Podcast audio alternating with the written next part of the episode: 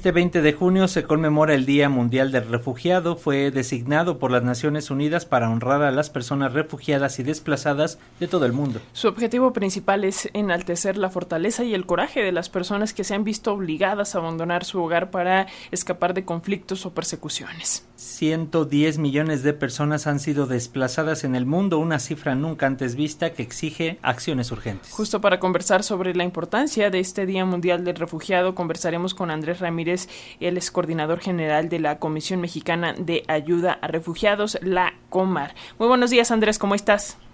Muy buenos días, ¿cómo estás? Hola doctor, gracias por tomar la llamada. Por favor, coméntanos, pues se conmemora este día lleno de retos. ¿Cómo estamos aquí en nuestro país? ¿Qué acciones se están realizando? Cuéntanos.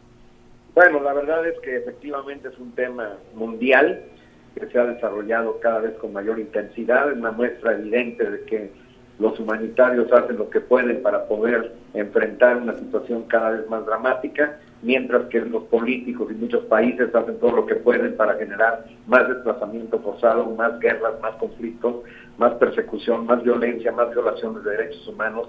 Es una situación realmente trágica lo que acontece a nivel mundial. Desde el año 2011, de forma sistemática, ha incrementado el número de personas que sufren justamente esta situación tan es realmente dantesca y México no es la excepción. Tenemos ya un incremento notable en las personas que solicitan la condición de refugiado todos estos últimos años y este año pues vamos a llegar fácilmente a los 150 mil solicitantes a juzgar por los 63.462 solicitantes registrados por la Comar justamente en los primeros cinco meses del año, pues nosotros estamos trabajando muy intensamente, tenemos eh, personas llegando de 90 distintos países de origen solamente en estos cinco, estos cinco meses, pero muy probablemente lleguemos a superar la cifra récord que tuvimos el año pasado de 118 países de origen de todos los continentes del mundo. Estamos trabajando muy intensamente también, no solamente en cuanto al procedimiento de la terminación de la Comisión de Refugiados, que es el tema central que nos ocupa, sino que además en coordinar acciones encaminadas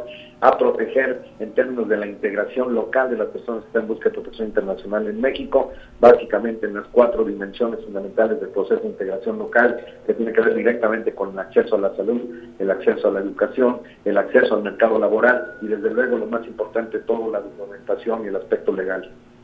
Es importante eh, destacar que, bueno, pues la ONU, digamos, impuso este día con el fin de fomentar comprensión, empatía hacia estas personas refugiadas debido, pues, a, las difíciles circunstancias a las que eh, se enfrentan. Pero eh, sabemos también que hoy, en ese sentido, la Comisión Mexicana de Ayuda a Refugiados, pues, ya tiene contempladas una serie de actividades justo para conmemorar este día. Así que cuéntanos cómo, dónde serán estas jornadas, cómo nos podemos conectar.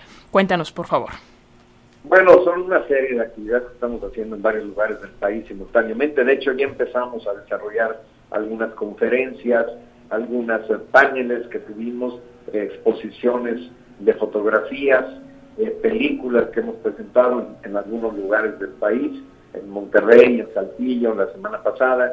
Esta semana pues tenemos muchas actividades acá en la Ciudad de México y en otros lugares, Tapachula, por ejemplo, en Palenque. En la semana próxima vamos a continuar en Palenque y en Tenosique, eh, porque son muchas de las actividades que pues, lo que tratan es de resaltar la importancia y de visibilizar la importancia del apoyo y la empatía y la sensibilidad hacia estas personas. Acá, justamente el día de hoy, que es el día eh, del, Día Mundial, eh, que se conmemora todos los años, desde el año 2001, que fue conmemorándose los 50 años del aniversario de la Convención de Refugiados de 1951, la Asamblea General decidió el, que el 20 de junio fuera el Día Mundial para las Personas Refugiadas.